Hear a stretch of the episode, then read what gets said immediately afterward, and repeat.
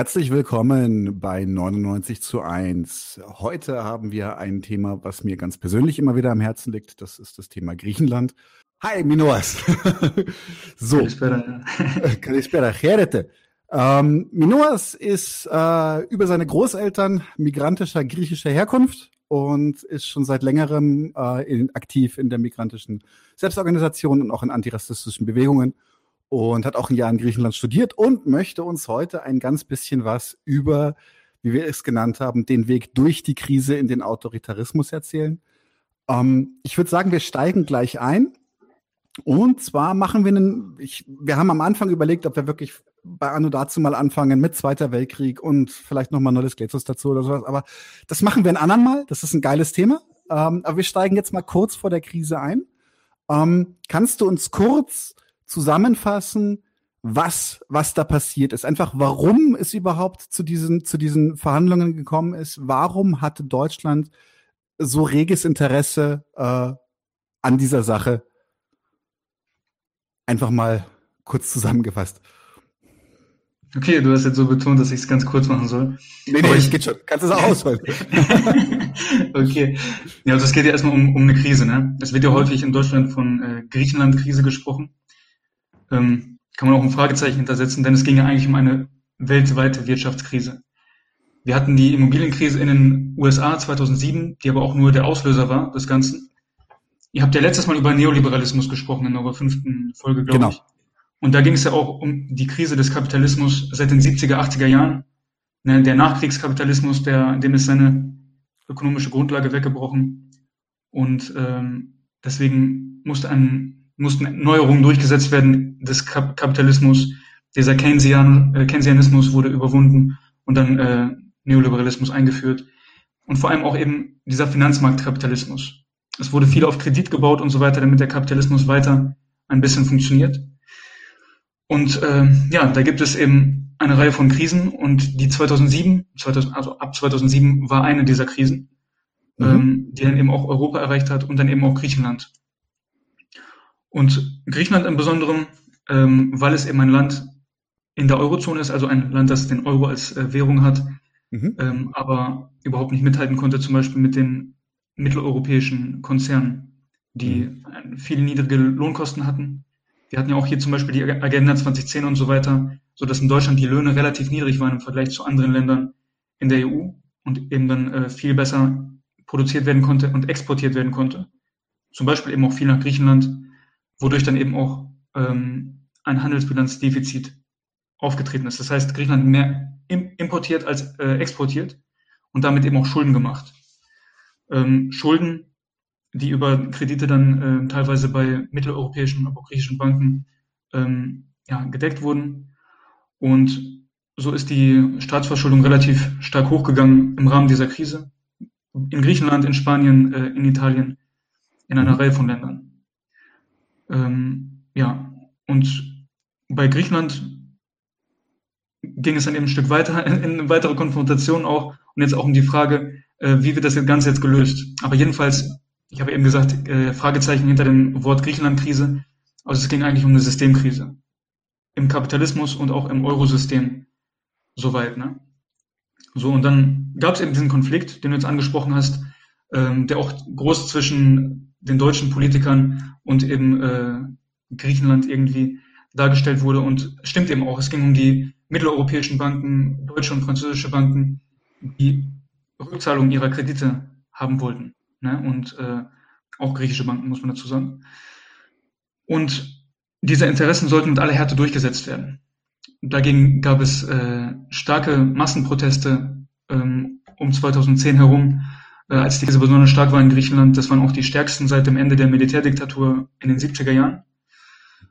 Und ähm, ja, wir haben auch gesehen, können wir vielleicht auch nochmal gleich darauf äh, eingehen, dass ähm, im Rahmen der EU und auch vor allem der, des deutschen Staates da auf parlamentarische Politik, äh, auf parlamentarische Demokratie relativ wenig Acht gegeben wurde. Also das wurde. Ähm, kann, kann, darf ich es drastisch formulieren?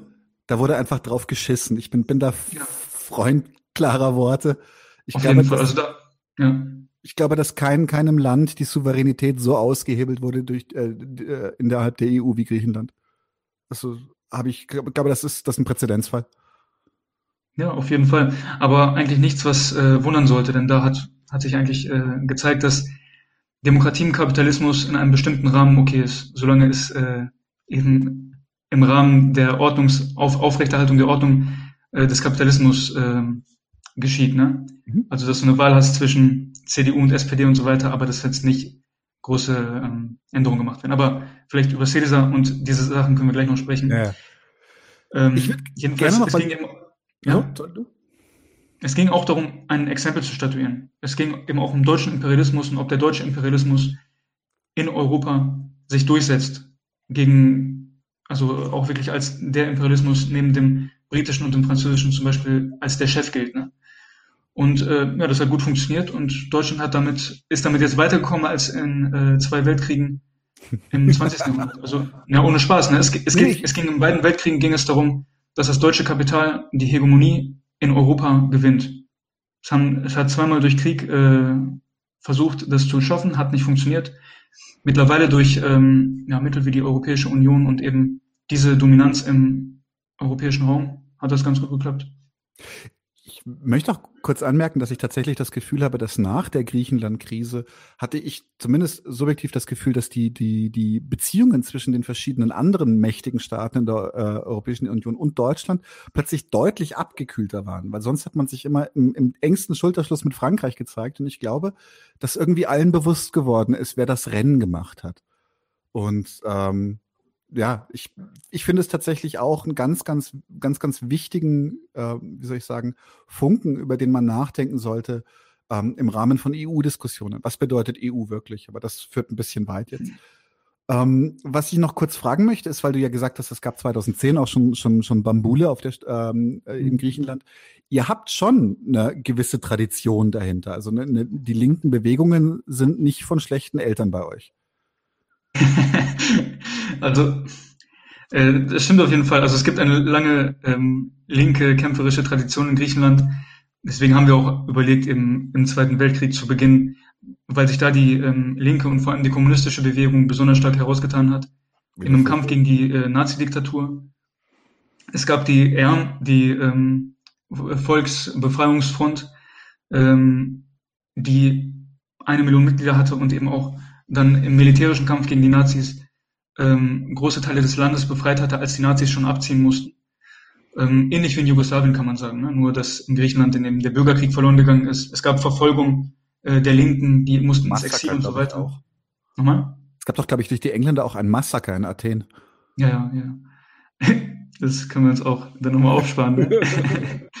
ja, und dann, also ähm, bis, bis zur Militärdiktatur, die wir eben schon angesprochen haben, von 1967 bis äh, 74, ähm, gab es eben diese Verfolgung, aber es gab auch immer den Widerstand. Also die, die starke Bewegung, die auch vor allem im Zweiten Weltkrieg äh, so groß geworden ist, die hat ihre Traditionen durch all diese Jahre von Unterdrückung weitergeführt und eben auch danach der Demokratisierung ab 74 ähm, weiter ähm, ja, kämpferisch fortgeführt. Also mit der kommunistischen Partei, die mit der portugiesischen in Europa die, die größte und äh, stärkste ist, mit ähm, auch Bündnissen wie Andalusia, so ein kommunistisches Bündnis, mhm. ähm, oder auch hier deine Kollegen, die Anarchisten zum Beispiel, auch kämpferische Gewerkschaften, mhm. gibt es auf jeden Fall einiges.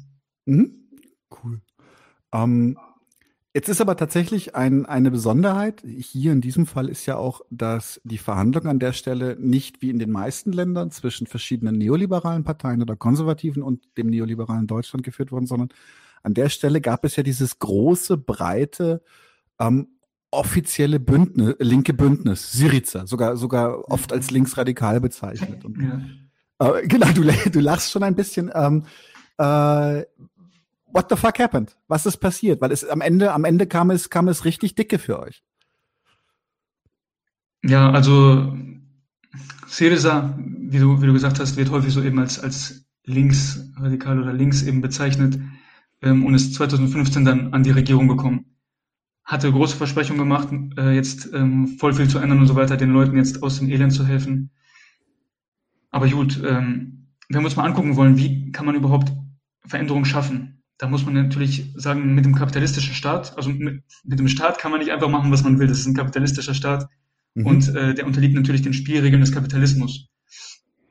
Ähm, stattdessen, statt jetzt zu sagen, wir wollen jetzt einfach die Regierung haben und können dadurch jetzt Großes verändern, muss man sagen, die Politik oder die, die Geschehnisse werden bestimmt durch die gesellschaftlichen Kräfteverhältnisse, durch soziale Kämpfe und so weiter. So wurden auch, so wurde die Geschichte geschrieben. So wurde ähm, der Acht-Stunden-Arbeitstag gekämpft, so wurde Frauenrecht eingeführt und äh, alle möglichen Versicherungen. Das ist eben das, was ähm, die Politik prägt. Ähm, 2015, als Syriza an die Regierung gekommen ist, äh, war die Bevölkerung nicht bereit für einen äh, radikalen Umbruch. Es gab weder unglaublich große Massenkämpfe ähm, mit Gewerkschaften und so weiter, äh, noch gab es ein äh, sehr starkes ähm, Klassenbewusstsein und eben Bewusstsein, wie man politische Veränderungen erreichen kann. Das haben wir eben auch an den Wahlergebnissen gesehen. Ne?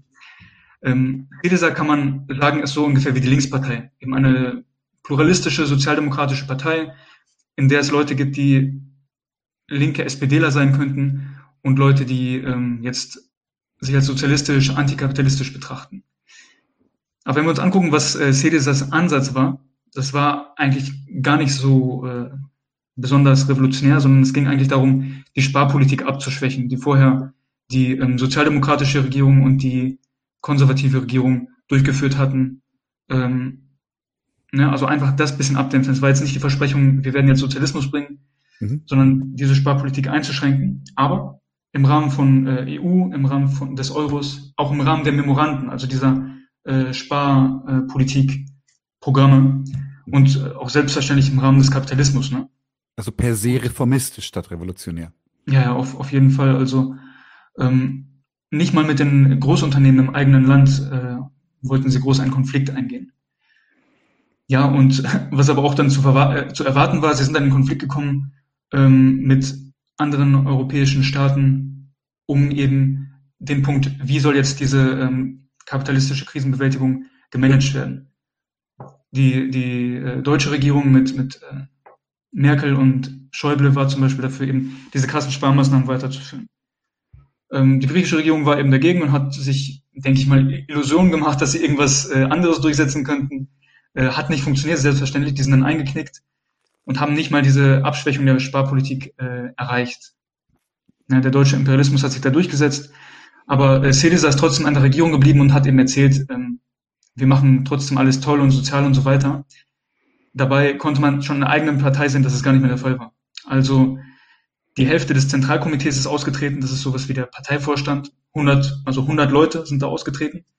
Ähm, und äh, das ist schon eine Hausnummer. Ne? Auch die Jugendorganisation hat sich zum Beispiel aufgelöst.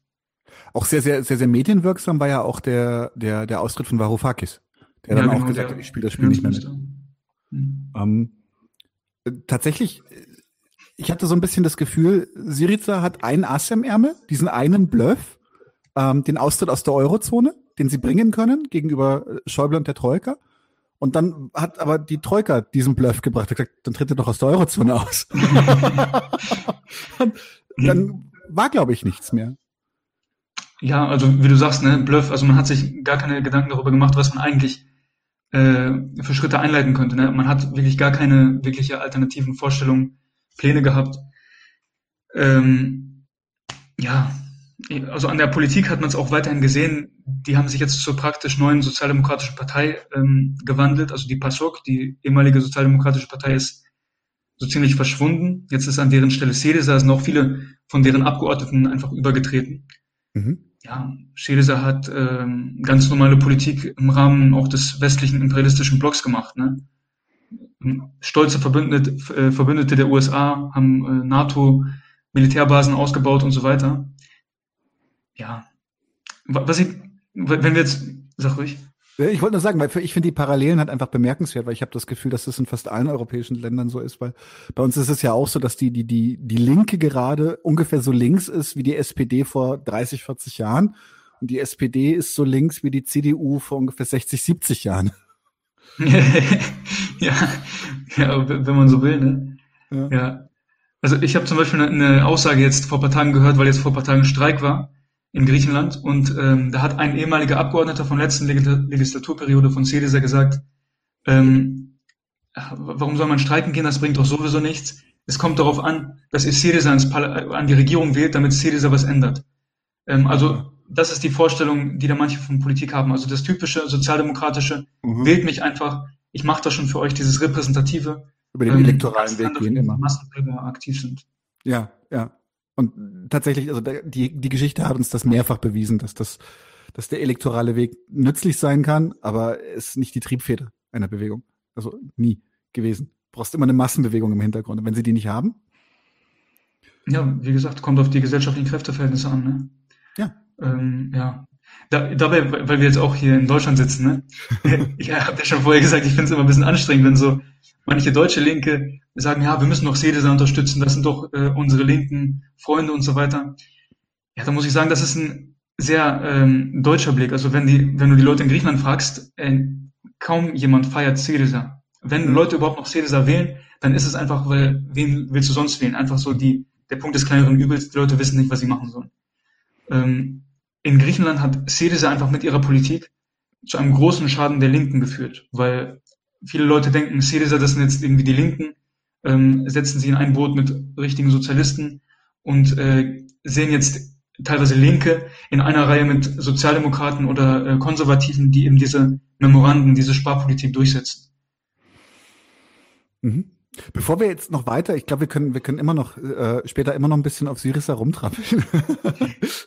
ähm, aber tatsächlich würde für mich jetzt noch ein bisschen interessieren, was bedeutet, was, also was, wir, wir, wir haben jetzt gerade von dem politischen Schaden gesprochen, den, den wir dadurch mhm. hatten, auch vor allem für linke Bewegungen in Europa. Es war ein erneutes Scheitern einer linken Bewegung in Europa.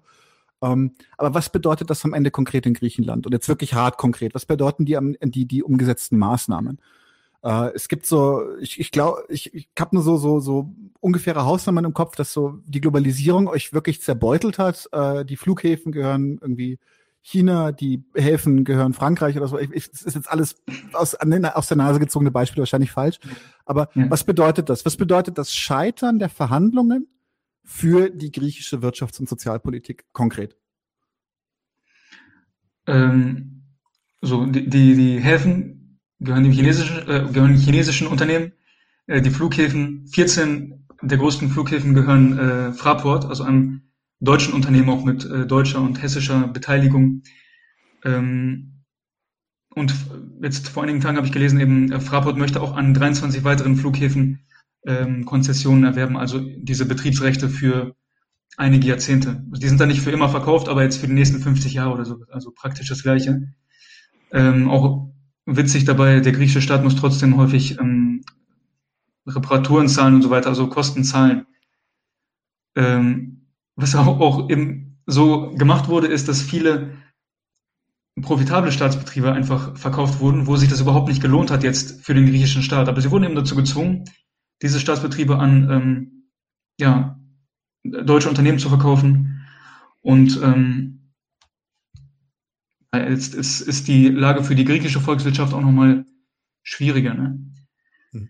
Aber äh, ich kann auch mal was zur sozialen Lage sagen weil das, denke ich, auch ein ähm, wichtiges und auch erschreckendes Thema ist, dass auch diese ganze Politik innerhalb der EU demaskiert, weil die, das Durchschnittseinkommen ist sehr, sehr stark eingebrochen, über 30 Prozent. Die Arbeitslosigkeit ist im Rahmen der Krise hochgegangen auf bis zu 27 Prozent. Ähm, bei der Jugend waren es sogar äh, 60 Prozent teilweise, ne? also muss man sich Boah. mal vorstellen. Ähm, und das, das Ganze trotz äh, Massenauswanderung. Also es sind 100.000 Leute ausgewandert, weil die keine Perspektive mehr in ihrem eigenen Land gesehen haben sind dann auch viele nach Deutschland gekommen. Also zum Beispiel auch äh, sehr viele junge Fachkräfte, ne? zum Beispiel in Krankenhäusern, Ärzte und so weiter, ähm, wo sich dann auch der deutsche Staat die Ausbildungskosten von ein paar 10.000 Euro spart. Ne? Ist auf jeden Fall auch eine Hausnummer. Aber das Ganze ging auch so weit, dass es zu einer richtigen Ernährungskrise kam. Ne? Also ähm, eine Hälfte der Bevölkerung hat äh, Schwierigkeiten gehabt, sich ausreichend mit Ernährung zu versorgen. Und ganze 20 Prozent hatten ähm, wirklich nicht genug äh, Nährstoffzufuhr. Ne? Also das kann man mit anderen Worten als Hunger bezeichnen. In einem Land der EU, ja, das äh, ist krass. Ne, was man hier immer so als große Zivilisation herausstellt. Und das natürlich durch bewusste politische äh, Maßnahmen. Auch wenn du mal durch Athen läufst, du siehst überall Obdachlose auf der Straße. Und die allermeisten dieser Obdachlosen, die sind eben durch die Krise auf der Straße gelandet. Das ist äh, schlimm. Und selbst wenn die Leute nicht obdachlos werden, ne, Wohnen hat sich auch verändert. Zum Beispiel durch Sachen wie äh, äh, Heizkosten sparen. Über die Hälfte der, der Menschen in Griechenland hat zum Beispiel Heizkosten gespart während der Krise. Stell dir mal vor, du sitzt im Winter dann äh, in der kalten Wohnung, hast eine Jacke an, damit du weniger für Heizung ausgeben musst. Äh, also obwohl genug Reichtum überall da ist. Ne? Verrückte Sachen, wirklich. Auch im Gesundheitswesen, was jetzt auch nochmal mit Corona äh, eine Rolle spielt, mit Entlassungen und äh, Schließungen und so weiter. Äh, fatal, ne? Mhm. Ähm, ich habe so manchmal ein bisschen den Verdacht, dass, dass dieser wirklich, also du hast vorhin auch schon gesagt, das war ein Exempel, das man statuiert hat. Ähm, ich glaube, es gibt auch noch die Ebene der, der EU-Außengrenze dazu. Und ähm, Nadim postet gerade, sagt er, willkommen bei 99 zu 1, Mino, es bringt dem Bayer mal bei, wie man Syriza ja, ja, ja, ja, ja, ja. Cool. Hey Nadim, schön, dass du da bist. Ähm, also nochmal zurück zur EU-Außengrenze. Ähm, wir hören tatsächlich auch, das ist ja auch so ein bisschen so ein Steckenpferd der, der modernen Linken, auch in Deutschland. Wir hören immer Lesvos und Moria und sowas, die Flüchtlingslager da. Ähm, aber es also ganz kleine Anekdote möchte ich noch bringen, bevor ich zur Frage komme. Ich kann mich noch erinnern, in Griechenland, ich habe in Athen ferngesehen und da war eine Nachricht und da war gerade gerade auf, auf, ich glaube, in Moria war wieder eine Krise und sie haben Videoaufnahmen aus Moria gezeigt. Und ich habe als Deutscher einen völligen Flash gekriegt, weil sie halt gezeigt haben, wie, wie Leute in so sauberen, in so sauberen Containern zusammen musizieren. Und das war quasi, was Griechenland von Moria zeigt. Und da ist mir eine kleine Parallele, ist das gefährlich, aber ist mir eingefallen, dass man zum Beispiel im, im, im KZ Dachau in, in, äh, in der Nähe von München, das war ja auch das Vorzeige-KZ, da gab es ja auch Bereiche, die sauberer waren als die anderen, wo man auch gezeigt, also so schlecht geht's den Leuten in einem Nazi-KZ auch nicht. Und ich musste da so krass dran denken in dem Moment. Weil die Bilder, die in Griechenland von Moria und Lesbos gezeigt werden, halt einfach, die sind gelogen für mich. Ich kann da kein, kann da kein anderes Wort für finden. Und ähm, ich glaube, auch hier kriegen wir aus, also wir haben mitgekriegt, dass es da gebrannt hat, aber was, was hat, was, was ist eigentlich wirklich in Lesbos und Moria?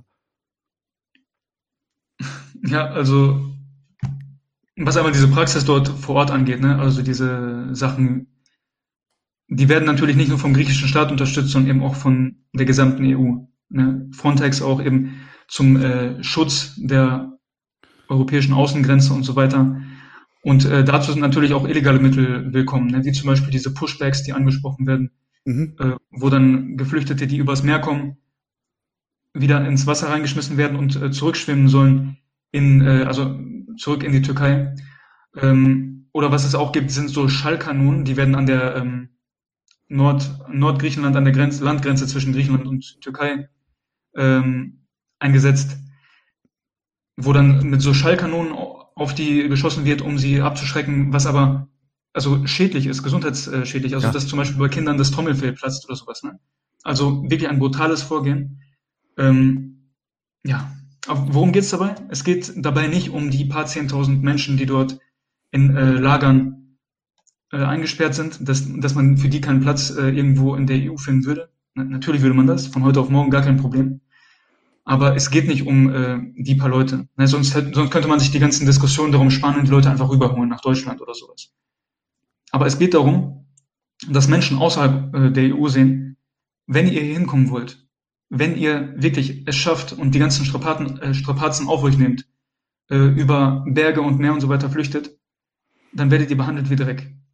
Wir stecken euch in diese Lager, wir nehmen euch die Würde, wir sperren euch ein, wir schmeißen euch zurück ins Wasser. Darum geht es, das soll gezeigt werden. Die Menschen werden dort, dort instrumentalisiert, um eben ähm, abzuschrecken. Und ähm, von Seite des türkischen Staates werden sie genauso instrumentalisiert. Wir haben ja mhm. zum Beispiel letztes Jahr im, äh, wann war das, Ende Februar gesehen, dass ähm, der türkische Staat auf, mit Absprache von Erdogan auf jeden Fall ähm, Busse vollgepackt hat mit äh, Geflüchteten und die an die griechische Grenze geschickt hat und mit Versprechungen wie, die lassen euch jetzt durch oder sowas, ne? Damit dann da tausende Geflüchtete vor der Grenze stehen, ähm, ohne ein Dach über dem Kopf und dann vollkommen äh, verzweifelt sind und in europäischen Nachrichtensendungen dann ähm, ja solche Bilder gezeigt werden, ne? Und dann eben Druck gemacht wird gegen äh, den griechischen Staat und die EU. Genau, kümmert euch mal drum mit eurer zerschlagenen Infrastruktur. Ja, also äh, ne, es, es, es, es, geht, es geht einfach darum, dass die ähm, da instrumentalisiert werden für, für die entsprechenden politischen Interessen und auch natürlich wirtschaftlichen Interessen der jeweiligen kapitalistischen Klassen. Ne? Ähm, und wir wissen ja, dass das in, in der EU, in Griechenland, in Deutschland immer so ein Thema ist, bei dem ähm, Diskussionen ausgelöst werden können. Ne? Mhm. Es gab aber auch zu, zu, der gleichen Zeit, gab es äh, Ende, Ende Februar, Anfang März letzten Jahres, gab es auch äh, Proteste von Anwohnern auf Lesbos und Chios, mhm. ähm, die sich für eine Lösung dieser, dieser Probleme ausgesprochen haben. Ne? Mhm. Denn auch für die Bewohner vor Ort, von denen viele Menschen geholfen haben, äh, die Jahre 2015 und so weiter, von denen auch viele selber, die Großeltern äh, Geflüchtete gewesen sind, ne? 1923 aus, aus äh, Kleinasien, aus der heutigen Türkei gekommen sind und das auch noch präsent hatten, viele von denen. Ne? Das war dieser Bevölkerungsaustausch, oder? Ja, genau, wo alle Völker verloren haben und die Herrscher irgendeinen Scheiß gemacht haben. Ja? Also, genau. Ähm, Wenigstens hat uns das in Rembetico gebracht. Ja, das hast du positiv gesehen jetzt. ja, Rebetiko, muss man dazu sagen, ist so eine ähm, griechische Musikrichtung aus dem Underground, so der Hip-Hop der 20er Jahre, könnte man sagen. Ja. Äh, können wir bei Fragen vielleicht noch, falls es da Fragen gibt, kann ich da gerne was Guter sagen. Stoff, richtig guter Stoff. ich, wir ja. haben tatsächlich noch also jedenfalls, Frage. es gab diese, Achso, was, es gab diese Proteste und äh, da wäre auch schon Mitsotakis an der Regierung, der jetzige konservative Premierminister. Und er hat einfach ähm, seine Polizei dahin geschickt als Besatzungsmacht. Mhm. Vielleicht können wir, ich habe auch ein Video mitgebracht, vielleicht können wir das nachher auch nochmal anschauen, wenn wir nochmal mehr darüber sprechen. Ich kann können wir gleich. Warte mal, ich pack's mal rein. Είναι τα τελευταία λεπτά πριν την αποχώρηση των ΜΑΤ από τυχείο. Κι όμως ακόμη και τότε η ένταση χτυπάει κόκκινο. Sind das reguläre Polizeikräfte, die mit den Helmen? Äh, ja. Νησιώτες έχουν περικυκλώσει το λιμάνι των Μεστών. Κάποιοι πετούν πέτρες. Η αστυνομία απαντά με δακρυγόνα. Δεν λείπουν οι ύβρις και οι προσβλητικές χειρονομίες. Αστυνομικοί, άλλοι με πολιτικά και άλλοι με εξάρτηση και κράνη, αρπάζουν γκλόπ και ασπίδες, καβαλούν το φράχτη και κυνηγούν τους συγκεντρωμένους. Οι κάτοικοι τρέχουν στις γύρω πλαγιές και ξεκινούν οι συμπλοκές. Ich meine mich zu erinnern, dass auch Neonazis dahin gefangen, gefahren sind, um dort mitzuprügeln.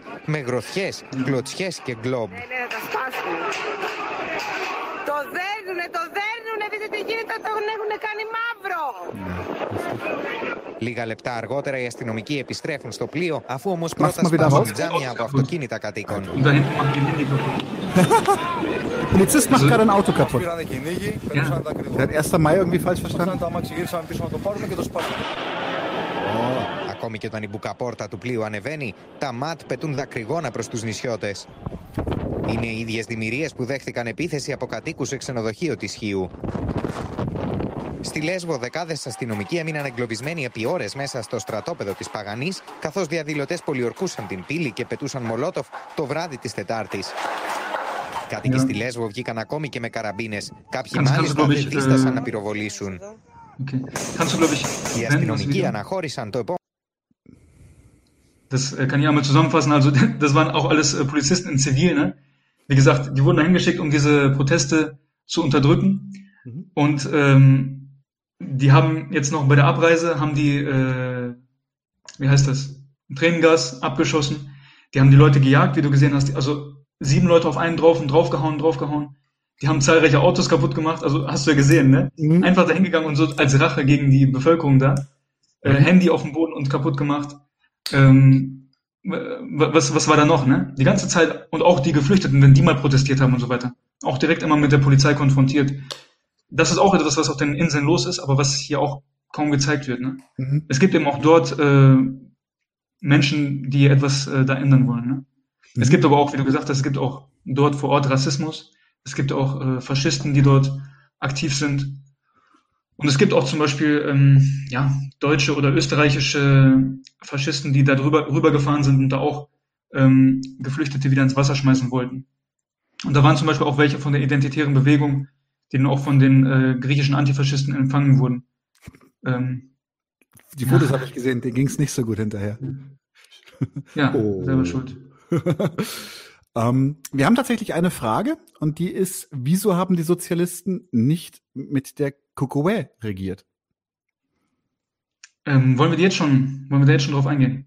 Wollen wir später machen? Können, können, können wir machen. Also die Kukue, die hat schon von Anfang an äh, sich gegen Syriza ausgesprochen, hat äh, vor Syriza gewarnt, weil, wie ich eben auch dargestellt habe, der Plan von Syriza nicht äh, ja, in keiner Weise sozialistisch war, sondern einfach nur ähm, vorhatte, ein bisschen Sparpolitik mhm. ähm, abzudämmen. Ja? Und äh, die Kukue hat eben schon vorweggenommen, dass es eine, ähm, ja, dass es eine Veräppelung sein wird, dass es eine Hintergehung ähm, der Massen sein wird, ähm, da irgendwie sich positiv drauf zu beziehen, was aus meiner Ansicht auch ähm, ganz richtig schon vorher und dann eben auch währenddessen so gezeigt wurde. Ne? Zum Beispiel auch dieses Referendum, das Syriza auch gemacht hat. Sie haben gesagt, hier wollt ihr dem, dem Antrag von der Troika zustimmen und dann sollten alle Leute Nein stimmen. Ne? Aber das Nein, dieser, das Nein war für einen Vorschlag von Syriza, also Nein zum Vorschlag der äh, Troika, aber man hat dann einen Vorschlag von Syriza zugesagt, der auch ein Risikosparprogramm beinhaltet hat. Mhm. Also die Syriza hat wirklich äh, nicht mal Verbesserungen äh, vorgeschlagen. Mhm. Gut, jetzt werden manche kommen und sagen, hier und da haben die Kleinigkeiten gemacht, aber zu welchen Kosten? Ne? Syriza hat die äh, griechische Linke sehr stark delegitimiert, also einen sehr schlechten Ruf verpasst. Mhm. Und äh, die KUKUE hat da keine, also die kommunistische Partei, ne, hätte man dazu sagen sollen vielleicht. Mhm. Ähm, also die hat da keine Ansatzpunkte gesehen, hat sich auch eben dagegen geäußert. Aber können wir gleich auch gerne nochmal diskutieren ähm, am Ende oder so. Ich möchte gerne den, den Bogen von den Flüchtlingen und äh, weil wir die Faschisten schon angesprochen haben, möchte ich den Bogen kurz schlagen. Äh, eine der großen Profiteure dieser Krise war ja Chrisia wie die Goldene mhm. Morgenröte, die wahrscheinlich rechteste Partei im, im, im inner EU-Spektrum, die es in ein Parlament geschafft. Ich glaube, die sind sogar noch rechts von dem von, von der Orban-Partei, würde ich jetzt behaupten. Ähm, äh, safe, ja, safe. Äh, woher kommen die? Und in welcher Tradition versteht sich die Goldene Morgenröte? Äh, die Christiavier kommt aus dem letzten Drecksloch. Äh, es sind einfach Nazis, ja, also hundertprozentige Hitler-Fans. Ähm, und ja, die sind weiter rechts als äh, die Partei von Orban. Ne? Also es sind einfach die sehen sich in der Tradition von Hitler und der Nazi-Besatzung und so weiter. Die beziehen sich positiv auf die Kollaborateure, die mit den Nazis zusammengearbeitet haben. Die beziehen sich positiv auf die Militärdiktatur ähm, 60er, 70er Jahre. Und ähm, ja, die haben sich eben in den 80er Jahren gegründet. Wir, wir können ja auch mal, ich habe doch auch ein Bild rausgesucht von deren Führer, also die nennen auch Führer, mhm. äh, wo der mit den verschiedenen Symbolen auch ähm, zu sehen ist. Warte mal, ich muss es kurz raussuchen. Die verstehen sich auch ganz gut mit der NPD zum Beispiel. Also so richtig, richtig ganz klar. Da ist ja, ja, auf jeden Fall 100 Prozent. Also wirst du bei dem Bild sehen, da gibt es nichts zu diskutieren. Ja, ne? das ist so.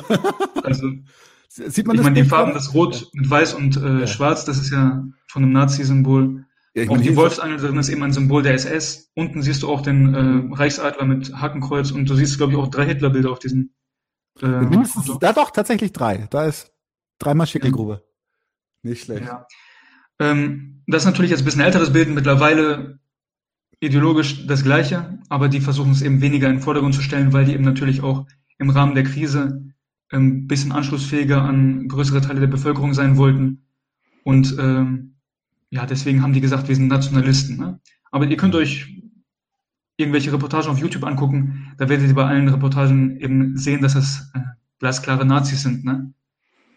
Die haben jetzt im Rahmen der Krise eben gesagt, hier die Migranten sind die Sündenböcke äh, nach dem Motto und äh, hier die Griechen ähm, werden, werden ähm, ausgenutzt. Mhm. Und dann haben die sich eben so solidarisch gezeigt mit den Griechen, haben zum Beispiel auch so ähm, kostenlose Essensverteilung gemacht für Griechen. Dann musstest du Pass zeigen und so, eine, so ein Zeug.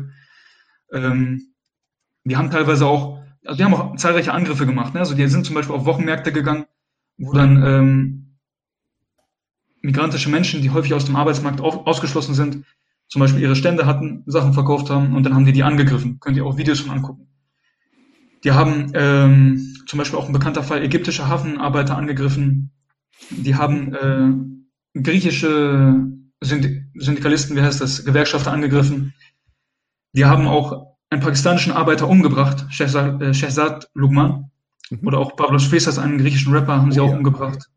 Können wir da gleich, gleich direkt einhaken? Weil ja. Pablos Fistos war ja, glaube ich, so ein bisschen, also mir tut's immer so ein bisschen leid, weil jeder Mord ist, ist, ist die gleiche Tragödie. Ähm, nur von der Außenwirkung haben, sind sie halt unterschiedlich. Äh, aber der Mord von Pablos Fisas, der, äh, der, Pablos Fisas, der hat, äh, der hat ja richtig, richtig für Furore gesorgt. Ähm, der hatte, soweit ich weiß, auch Konsequenzen. Und ähm, würde mhm. den so ein bisschen so als den Anfang vom Ende von Christia wie als legale Partei sehen. Ja. Ähm, Barbaros Fisas war ein äh, griechischer antifaschistischer Rapper. Ähm, dazu kann ich auch sagen, dass in Griechenland Rap stärker politisch ist. Es gibt mehr linken politischen Rap und da gehört er eben auch dazu. Und der wurde von einem äh, Chrysiavier-Mitglied ermordet mit äh, Messerstichen. Mhm. Dieses Mitglied hat auch Kontakt zu der Führungsriege der Partei, ähm, also auch zum Führer selber.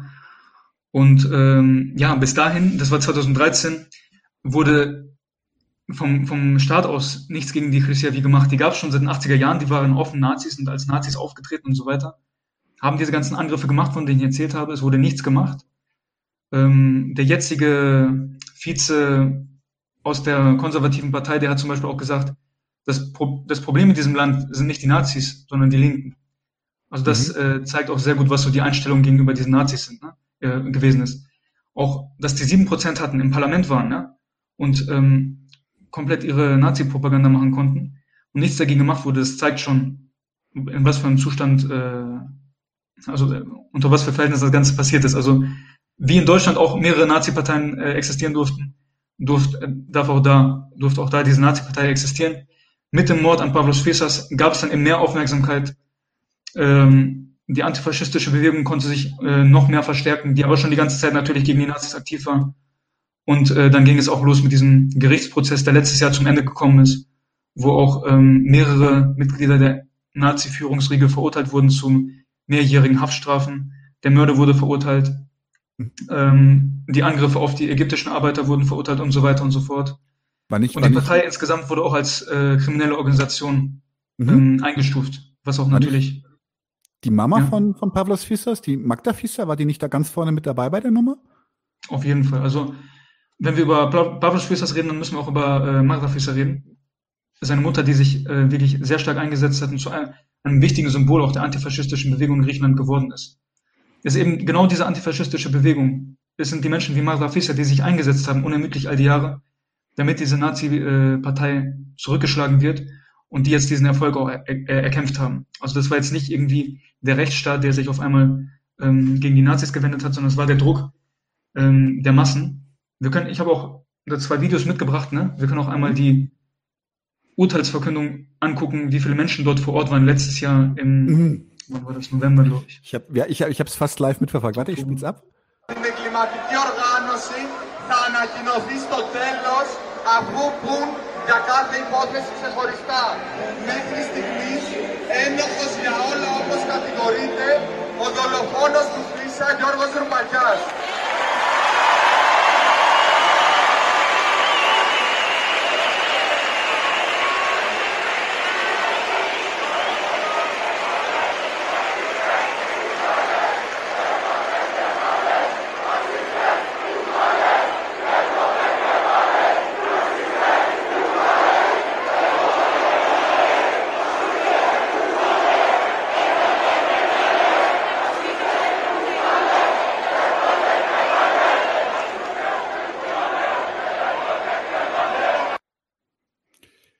Ich bis heute feuchte Augen bei.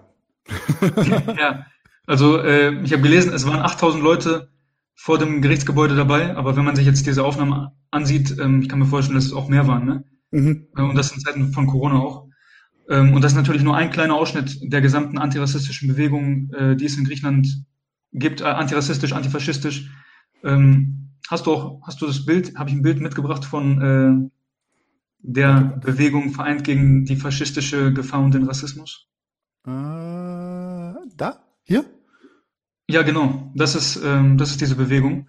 Die setzen sich eben auch gegen ähm, die Nazi-Partei ein. Die setzen sich ein für die Rechte der ähm, Geflüchteten, der migrantischen Menschen dort. Ähm, mhm. Und die haben zum Beispiel auch super stark, super starke Arbeit gemacht, sehr stark organisiert. Zum Beispiel auch der Vorsitzende der pakistanischen Gemeinde in Griechenland ist auch dabei. Es wurde ja auch ein äh, der pakistanische Arbeiter Shehzad Lukman wurde auch ermordet, ne? Mhm. Ja, und die haben auch mit, mit äh, Magda Fesa zusammengearbeitet zum Beispiel. Hast du auch das äh, Video von Magda Fesa, wo sie rauskommt ja. nach dem äh, Urteilsspruch? Ja. Also ich, ich übersetze schon mal, sie sagt, ähm, sie schaut dann ja so nach oben ne, zu ihrem Sohn, der ermordet wurde und sagt, mein Sohn, du hast es geschafft. Du hast es geschafft, mein Sohn.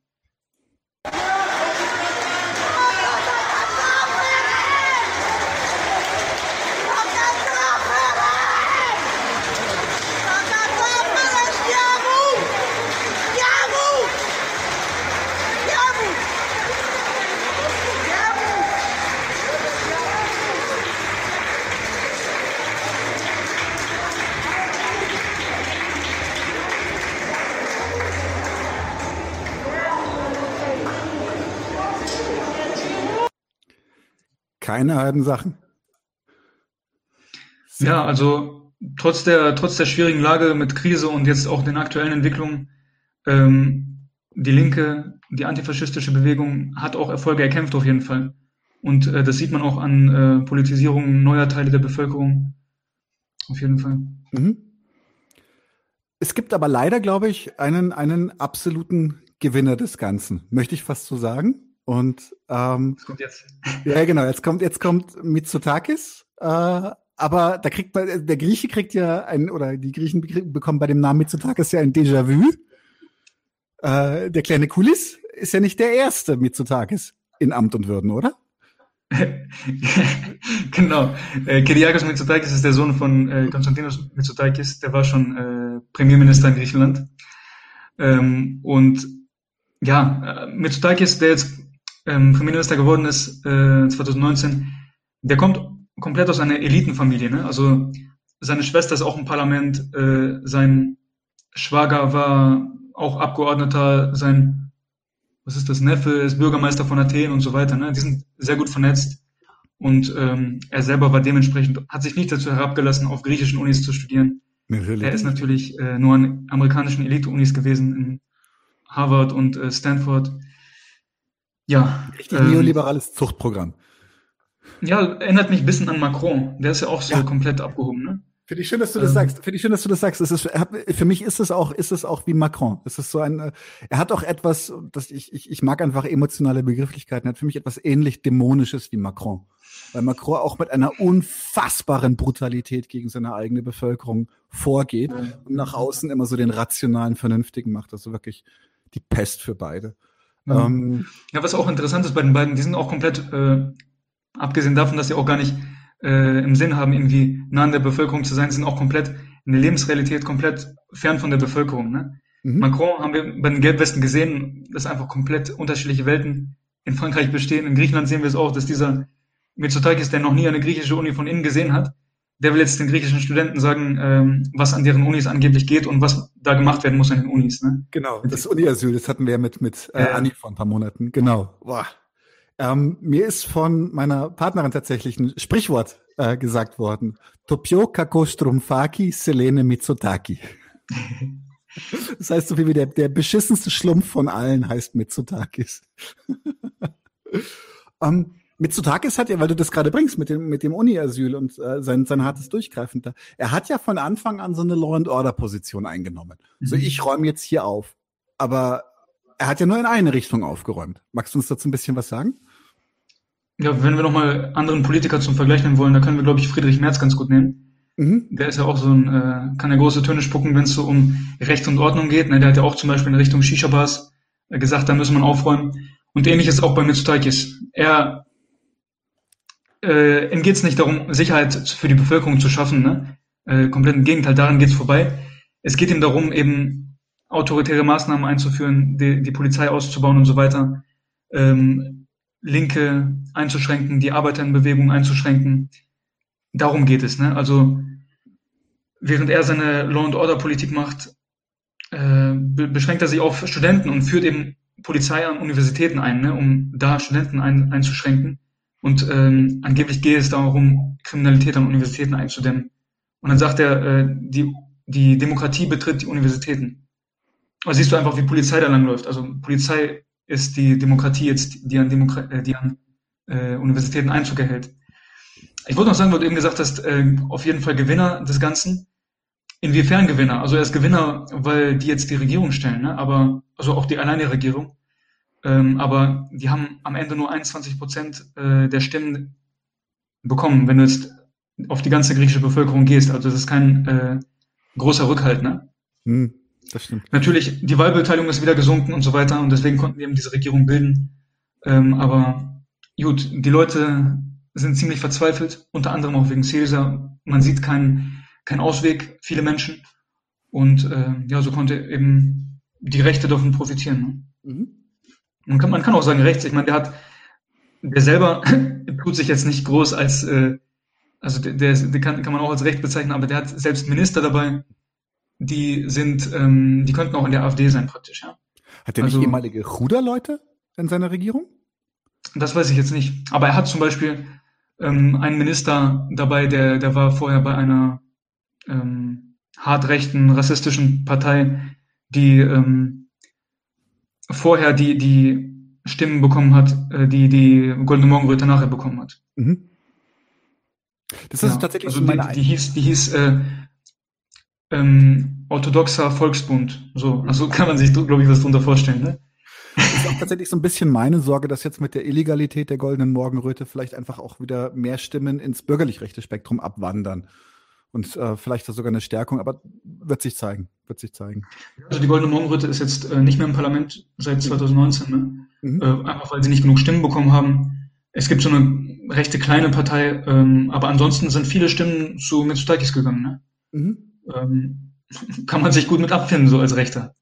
Ja, ist okay.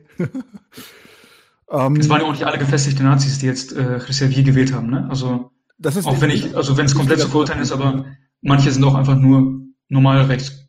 Normal ja, oder, oder zutiefst frustriert und wissen nicht, wissen in ihrer, in ihrer Wut einfach nicht wohin. Also das ist ja das, was ja.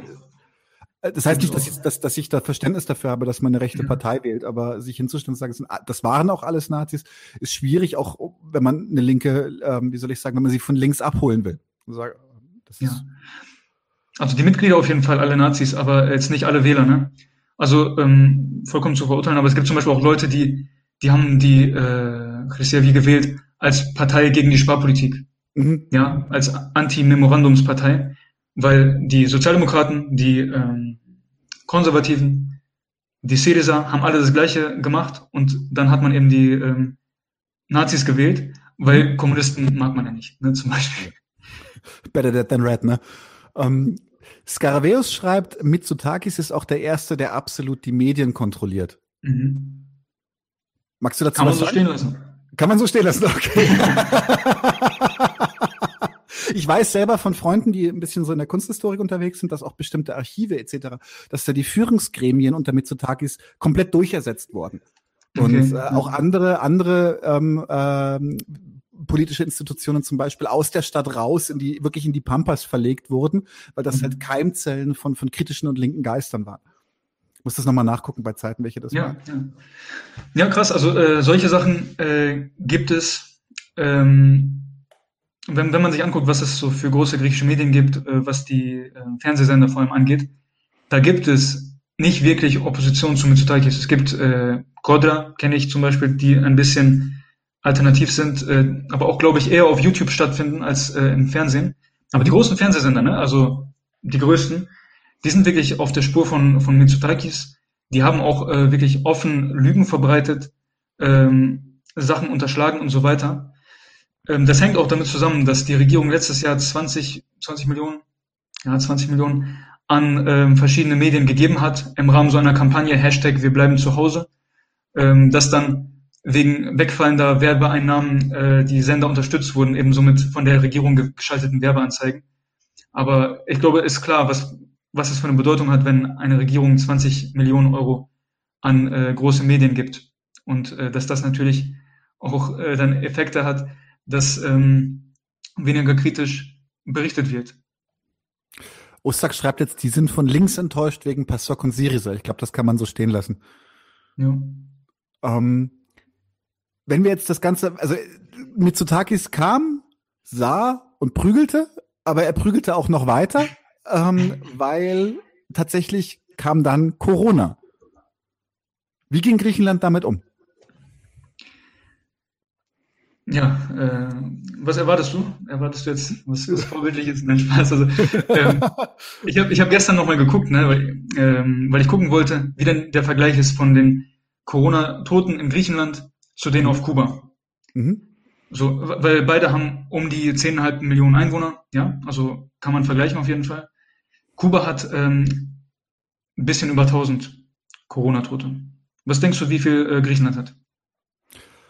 Ich wusste es tatsächlich mal, aber es ist, es ist, ein, es ist ein Vielfaches davon. Ich glaube, drei oder vier? es sind zwölf, über 12.000 sind es. Oh mein Gott. Oh mein Gott. Das ist einfach krass, ne? Äh, bei, bei dem gleichen Maßstab. Aber ich meine, es ist auch unfair, jetzt ein ähm, Land in Europa mit Kuba zu vergleichen. Das ist, glaube ich, jetzt ähm, die armen Kubaner. Ein unfairer Vergleich mit Gesundheitssystem wie dem auf Kuba. Nein, also jetzt äh, Spaß beiseite. Ähm, in Griechenland gab es auch eine relativ hohe Anzahl von Toten pro Infektion, was ja auch darauf hinweist, dass das Gesundheitswesen äh, schwach ist, wie gesagt, durch die Krise geschwächt ähm, und so weiter. Ähm, statt darin zu investieren, in das äh, nationale Gesundheitssystem, wurde eben auf so eine unsinnige Corona-Bekämpfungspolitik gesetzt, dass man Ausgangssperren verhängt hat. Und zwar nicht so wie in Deutschland jetzt teilweise abends, sondern komplette Ausgangssperren über mehrere Monate, dass die Leute nur rausgehen durften, wenn sie äh, so SMS geschrieben haben. Hallo, ich gehe jetzt einkaufen, ähm, bekomme eine Bestätigung. Ich, ich gehe jetzt einmal ähm, zur Arbeit. Oder ich glaube, für die Arbeit hatte man einen Schein. Ne? Mhm. Und ähm, das war letztes Jahr, Anfang von Corona war das, ich weiß nicht, drei Monate oder so. Dann war es im Sommer ein bisschen aufgehoben und dann ab äh, Dezember bis äh, Mai, also sechs Monate, gab es komplettes Ausgangsverbot. Die Leute durften nur mit SMS rausgehen. Also das ist schon sehr, sehr krass, ne? Das muss man sich mal vorstellen.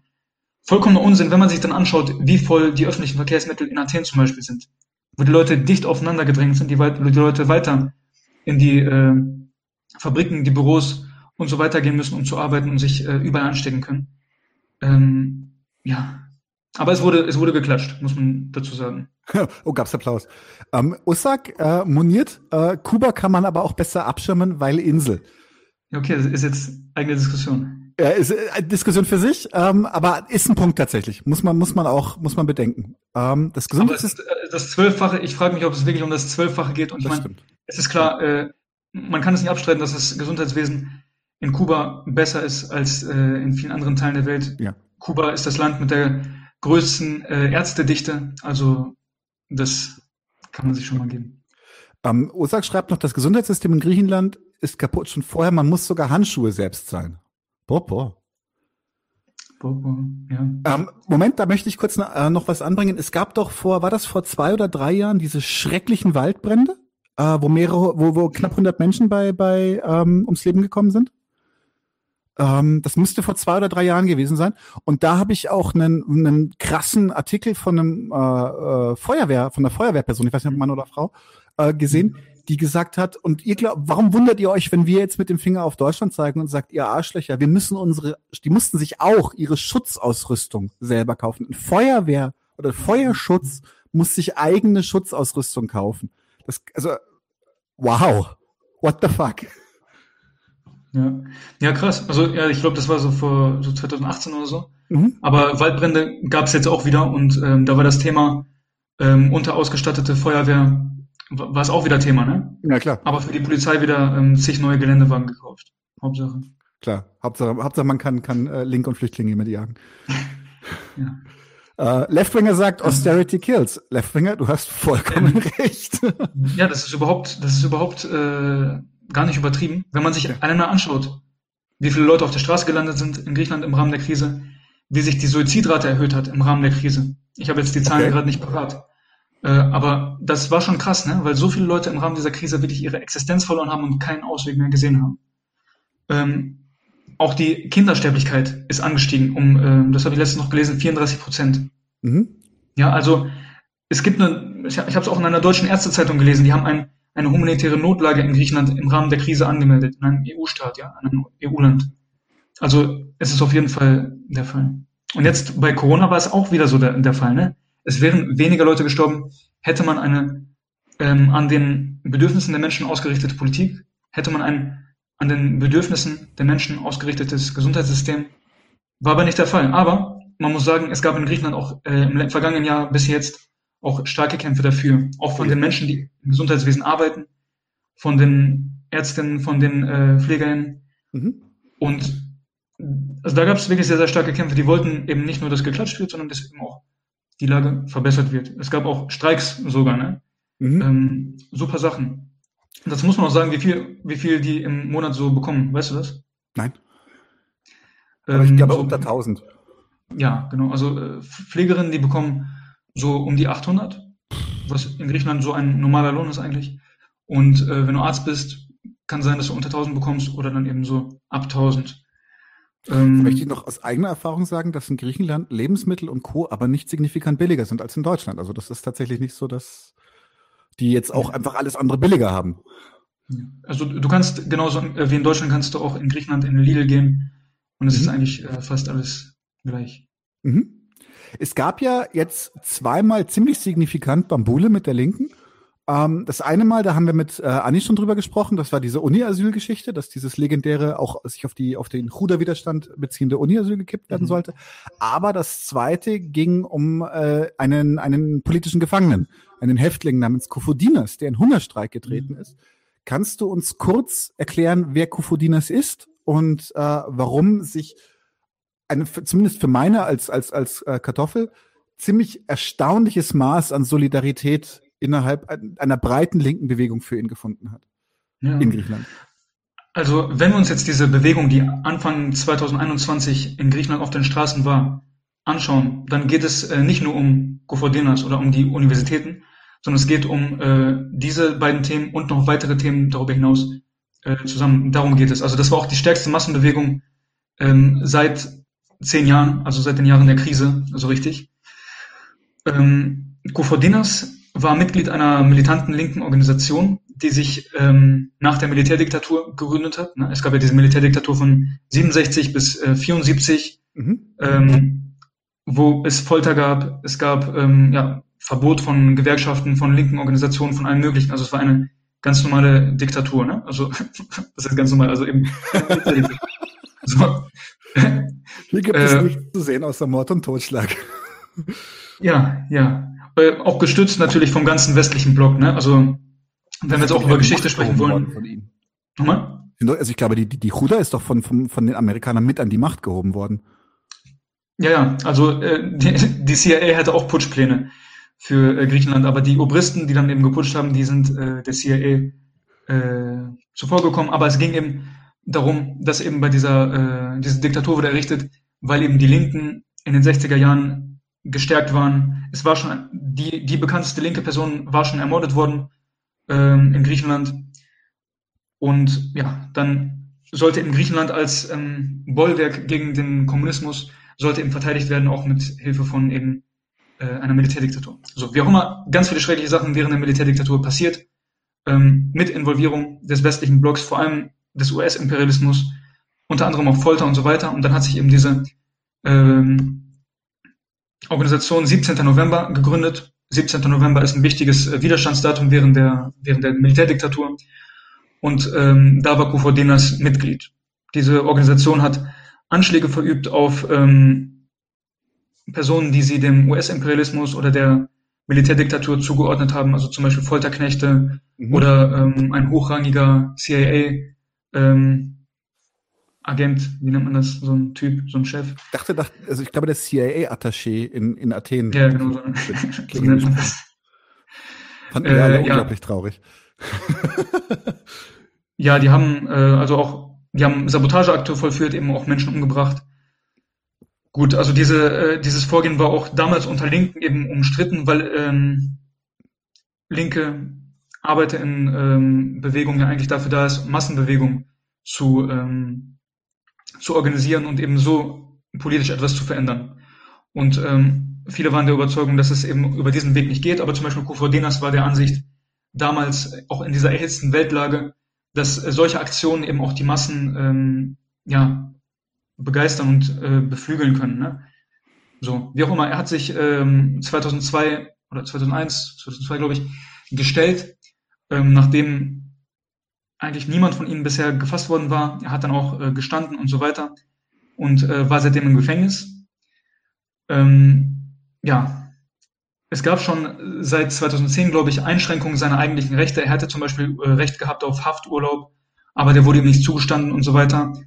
Und jetzt, bevor äh, Mitsotakis an die Regierung gekommen ist, hat er schon angekündigt, Kofodinas werde ich das Leben schwer machen, ich werde seine ähm, Haftbedingungen verschlechtern und so hat dann auch die Regierung nachher ein Gesetz extra für Kofodinas eingeführt, um seine Haftbedingungen zu verschlechtern.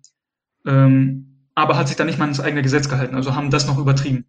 Konkret ging es darum, in welchem Gefängnis Kofodinas ist. Er ist schwer der, krank, soweit ich weiß, oder? Ja, der ist krank, aber ich weiß jetzt nicht, äh, da weiß ich jetzt nicht genau. Was okay. Weil ich dachte, er wollte, glaube ich, nämlich, er wollte in einem Gefängnis sein, in dem er auch Besuch von seiner Familie bekommen kann. Ja, Was? ja, also ähm, einmal, er, er war, erst war er in, in Athen, Korydallos, mhm. in einem Gefängnis in Athen, so. Dann hat er eben ähm, Anrecht darauf, in ein ländliches Gefängnis zu kommen, wo er mhm. jetzt auch äh, für einige Zeit war. Dann hat die Regierung das jetzt rückgängig gemacht und er durfte nicht mehr dort sein. Aber nach dem neuen Gesetz, das die Regierung selber eingeführt hat, müsste er eigentlich in das gleiche Gefängnis nach Athen äh, wieder zurückgebracht worden werden. Mhm. Aber wurde er nicht, sondern weit weg von Athen, so dass er weder auf dem Land ist, noch eben seine Familie ähm, häufiger sehen kann.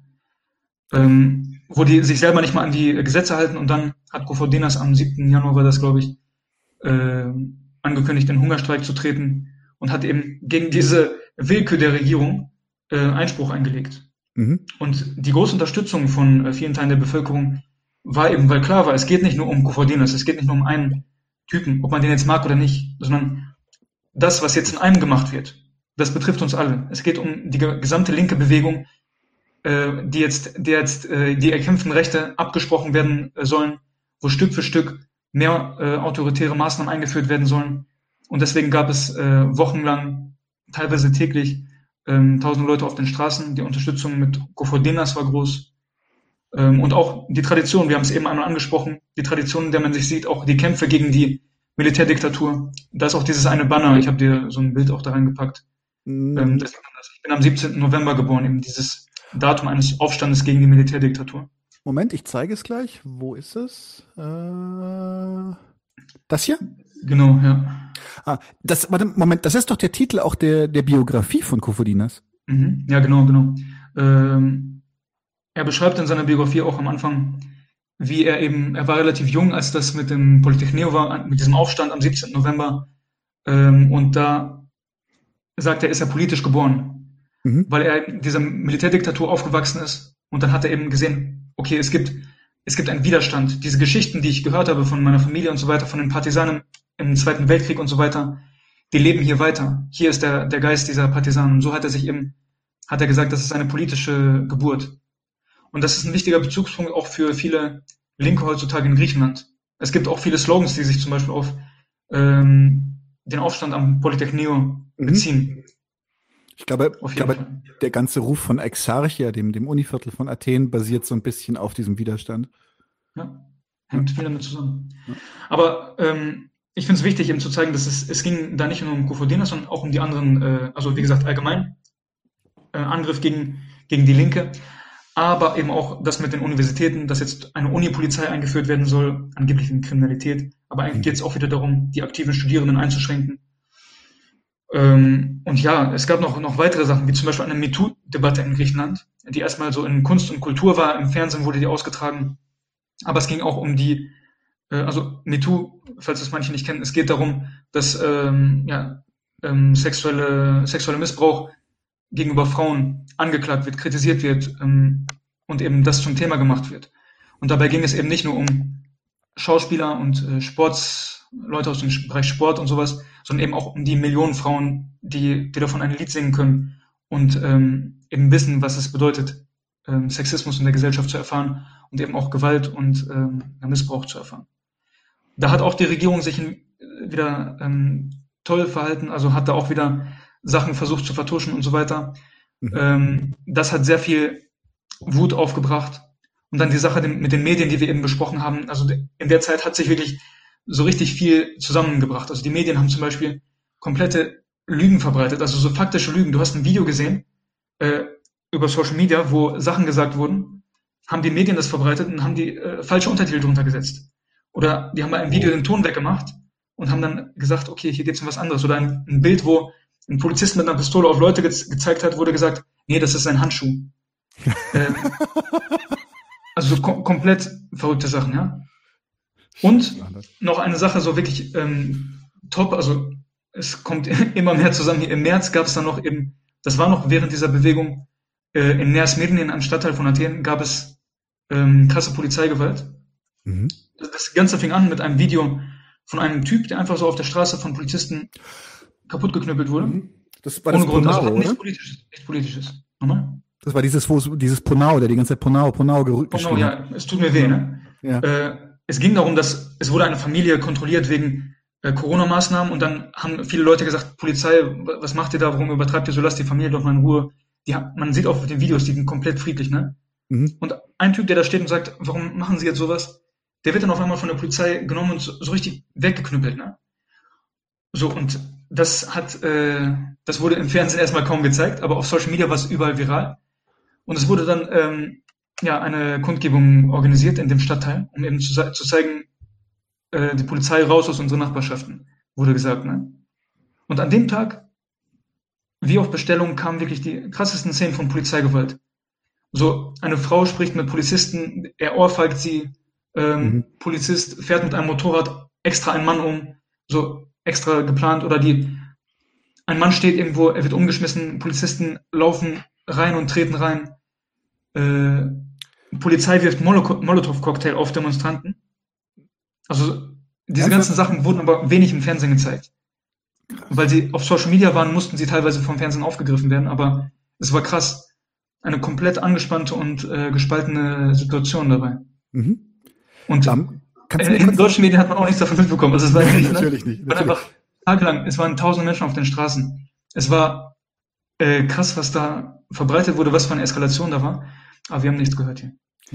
Ähm, kannst du mir ganz kurz noch einen zeitlichen Kontext geben, weil ich krieg's gerade nicht mehr hin, aber es ist ja auch noch, es ist ja auch noch äh, dieser, dieser Queer-Aktivist, äh, äh, Zack ist ja, oder äh, Zack ist ja auch noch von der Polizei. Also erst, erst von, von einem Mob und dann von der Polizei noch endgültig totgeschlagen worden. Also ähm, schon straff das Ganze zurzeit. Also bin, ähm, wir haben auch, wir haben uns auch im, im Podcast schon schon damit ge gewidmet. Meine, äh, ich habe dann ähm, Memes aus Griechenland haben wir da gezeigt, so so, äh, was werden wir heute essen? Äh, äh, verfasst Xilo. also, in Griechenland sagt man Holz fressen, wenn man auf sich aufs Maul kriegt. Also was essen wir heute? Wir essen Holz. Ähm, ich möchte noch ganz kurz, weil das ganz, ganz aktuell ist, möchte ich es unbedingt heute noch ansprechen. Und als, als mhm. Syndikalist ist, ist jede Form von Arbeitsrechtseinschränkung äh, auch immer, oh, ne? Ja. Es, sie reformieren gerade das Arbeitsgesetz in Griechenland. Ja. Spoiler Alert nicht zum Guten. Magst du uns dazu noch ein bisschen was sagen? Ähm, ja, der Acht-Stunden-Tag soll abgeschafft werden. Ach, nice. Ja, das als äh, Kurzfassung. Also ähm, in Griechenland gibt es seit 1920 den Acht-Stunden-Tag, der wurde erkämpft, ne, wie das so ist. Und jetzt möchte gerne äh, die Regierung ähm, die Lage um 100 Jahre zurückschrauben. Ja, es geht natürlich darum, hier, dass wieder die Unternehmen mehr, also flexibler ausbeuten können und so weiter. Ähm, jetzt bis zu 13 Stunden pro Tag Leute zur Arbeit verdonnern können. Angeblich äh, wird das natürlich in Absprache mit den Beschäftigten geschehen, aber ich meine, du weißt, wie das ist, wenn eine, eine Schar Arbeitsloser hinter dir steht und jeder einen Job haben möchte. Ja. Du kannst ja nicht viel sagen. Du musst machen, was, was dein Chef dir sagt. Ne? Ey. Genau, bis zu 50 Stunden die Woche. Ähm, ja. Und eine, eine verrückte Sache ist auch noch, diese Überstunden, die du machst, ne? wenn du jetzt statt acht Stunden zwölf Stunden arbeitest, du kriegst das Geld nicht, nicht aufs Konto. Weißt du, wie du das bezahlt bekommst? Also wirklich Comedy aktuell, ne? Du bekommst das Geld als Freizeit ausgezahlt. Mhm. Was natürlich also, nicht passieren wird. Du, doch, aber Nein, das ist doch Luft. Das meine ich ja, also dass das nie passieren wird. Du wirst, wirst diese Freizeit nicht abbomben können. Das wird immer zu dringend sein. Du wirst immer zu dringend gebraucht werden und sie werden den Arbeitsdruck so erhöhen, dass sie diesen Freizeitausgleich schlichtweg nicht machen werden. Ähm, das, das glaube ich schon, dass du diese Freizeit okay. bekommen würdest, aber ähm, das ist trotzdem mies, also es kann natürlich auch sein, dass die Leute dann noch einen Zweitjob äh, sich suchen müssen, ne? weil, mhm. was weiß ich, in dieser Freizeit dann, ne? Aber ähm, der Punkt dabei ist, die Leute haben weniger äh, Geld auf dem Konto dann. Ne? Also das ist einfach verrückt und, und das bei der aktuellen Lage mit den aktuellen Löhnen. Und äh, Griechenland ist Nummer eins übrigens in der EU mit Überstunden. Ja. Ähm, mit unbezahlten Überstunden, glaube ich. Ja, mit äh, unbezahlten Überstunden war das. Außerdem soll dieses äh, Gesetz noch Gewerkschaften einschränken und so weiter. Und ähm, ja, also es ist einfach, es geht überhaupt nicht. Baut leider auf einem Gesetz von Syriza auf, muss man sagen. Mhm. Also ähm, ja, es war auch letzte Woche Donnerstag war auch Streik. Das war auch der größte Streik der letzten ähm, der letzten Jahre. Und morgen morgen ist das glaube ich ist auch wieder Streik und das wird dann auch im Parlament ähm, besprochen.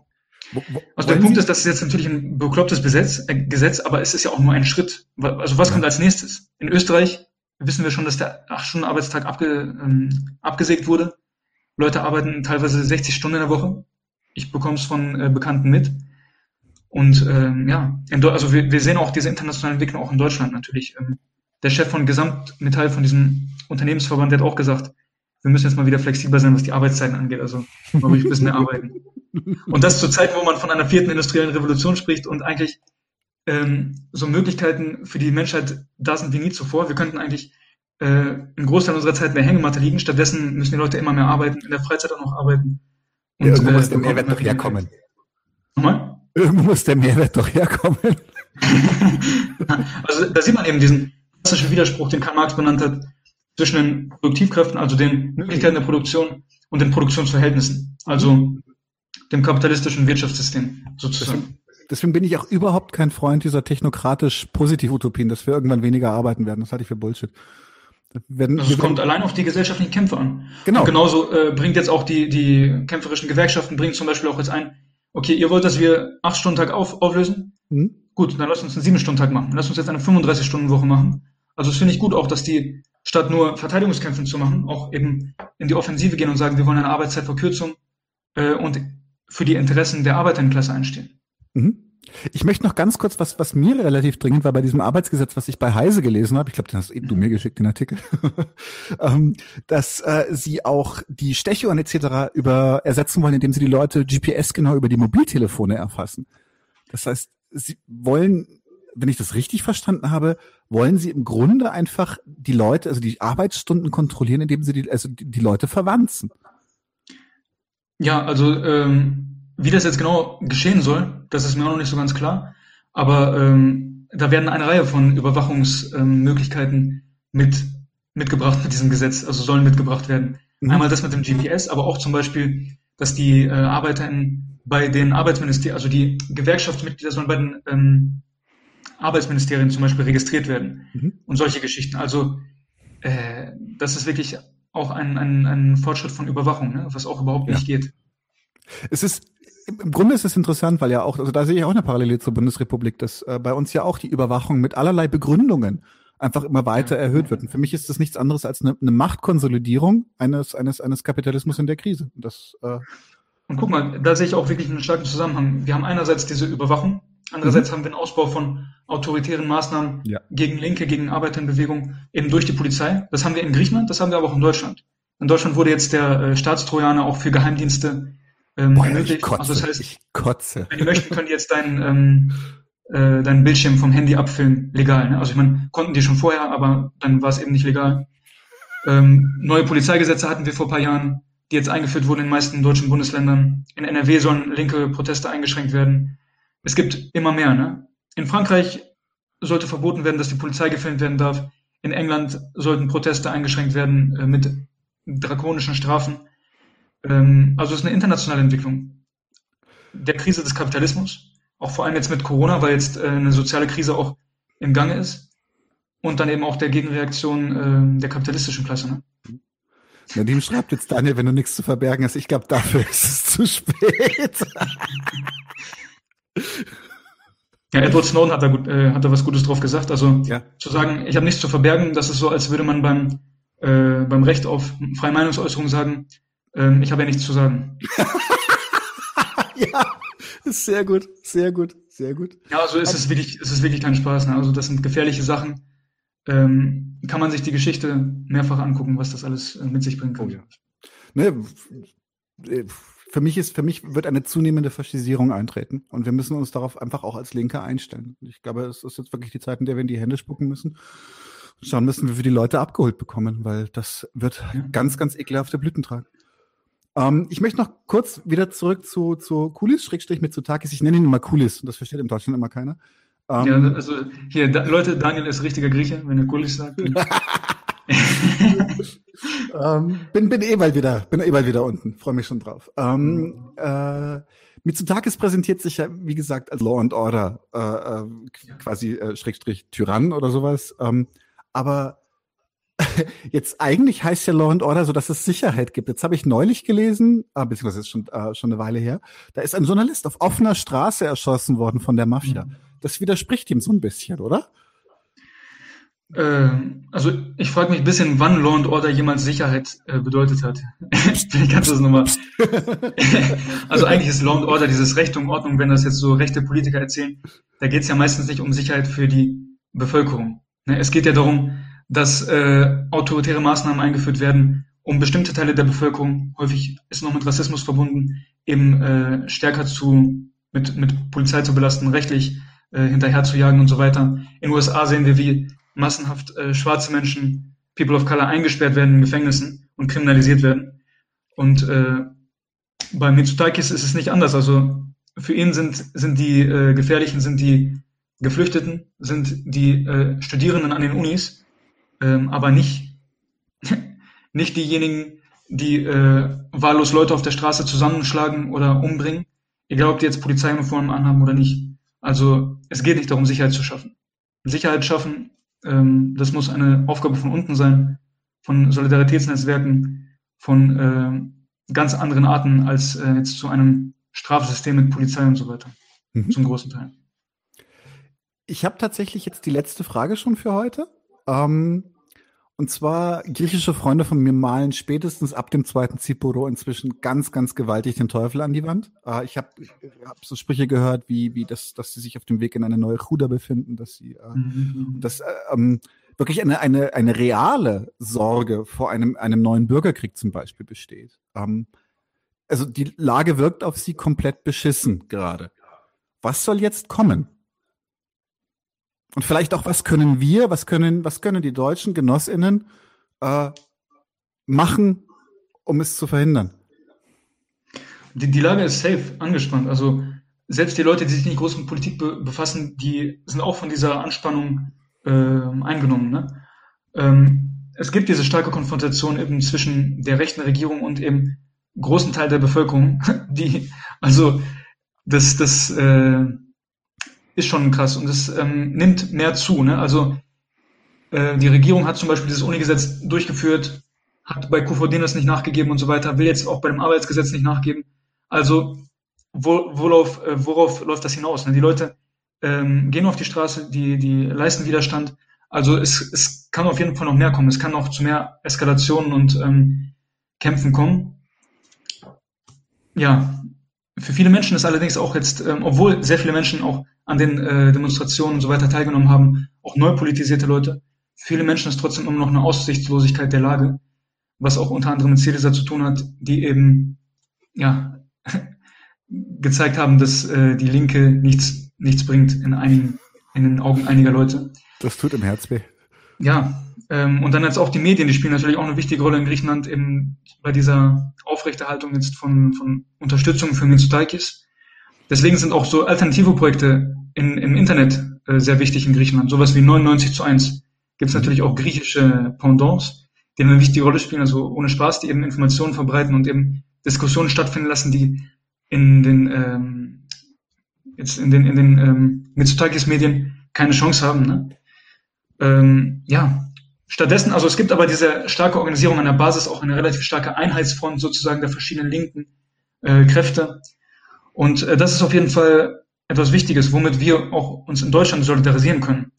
Ähm, nicht so sehr, ich habe eben schon gesagt, nicht so sehr mit Syriza, also gar nicht mit Syriza solidarisieren, was ja viele Deutsche machen, weil sie, weil sie Griechenland nicht so gut kennen, sie kennen keine linken Kräfte, sie wissen nicht, was die Organisationen so vor Ort machen, aber Syriza kann kein Bezugspunkt für Linke sein.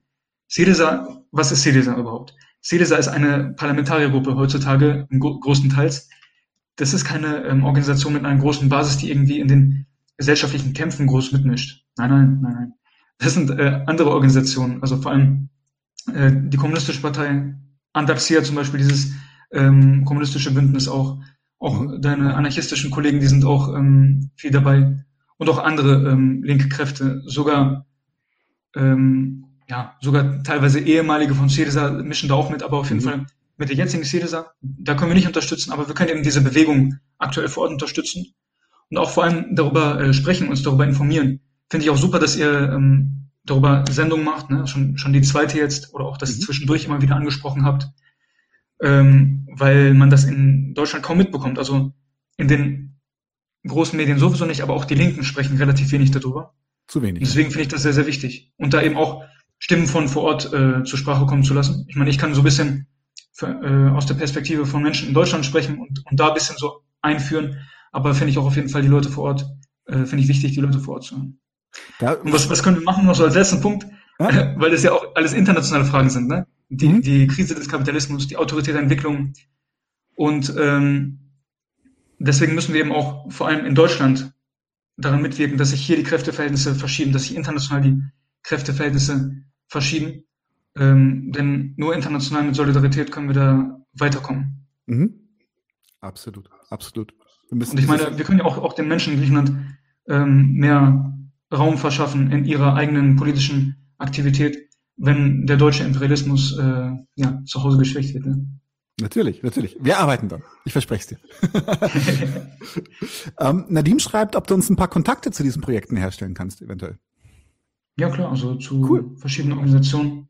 Ähm, das war jetzt ein bisschen länger, als wir es sonst machen, aber sehr geil. Ähm, wir sehen uns hoffentlich wieder, äh, Minos. Und zwar würde ich wahnsinnig gerne mit dir nochmal das Ganze vorher aufdröseln. So, weil die Geschichte Deutschland-Griechenland ist keine Geschichte der Freundschaft, leider. Ähm, da gibt es viel sehr, sehr Spannendes, auch warum, da kann man dann auch zum Beispiel deutlich daran sehen, warum sich Deutschland heute auch so verhält. Und zwar wirklich als Ganzes äh, gegenüber Griechenland, weil das ist nicht das erste Mal, dass wir Schuld auf uns genommen haben in Griechenland, indem wir sie ausgepresst haben wie Zitronen. Es ist nur eine Rekolonialisierung, es ist aber nicht die erste. Ähm, ich kann dazu aber sagen, dass die Leute in Griechenland, äh, ich habe selten was gegen, gegen Deutsche allgemein gehört in Griechenland. Ich habe ah, was gegen den sogenannten Schäuble gehört. Gegen den habe ich auch was gehört, aber gegen Deutsche ähm, kaum. Also mir fällt einmal ein. Die Leute sehen eigentlich, dass es um Politik geht, dass es nicht um ihre mhm. eigenen, also dass es nicht um die Interessen der Deutschen äh, geht, sondern dass es ähm, ja, politische Konflikte sind. Politische Kämpfe, ja. Das ist schön. Das ist schön. Das ist ein guter Ansatzpunkt für den Internationalismus. Ja. cool. Ich bedanke mich wahnsinnig. Wir sehen uns gleich wieder, Minos, und zwar bei unserem Nachspiel, was nur unsere Patreons zu sehen bekommen. Es tut mir leid. Aber für die anderen ist erstmal Schluss für heute. Nochmal herzlichen Dank. Es war toll, dich da zu haben. Wir sehen uns hoffentlich bald wieder.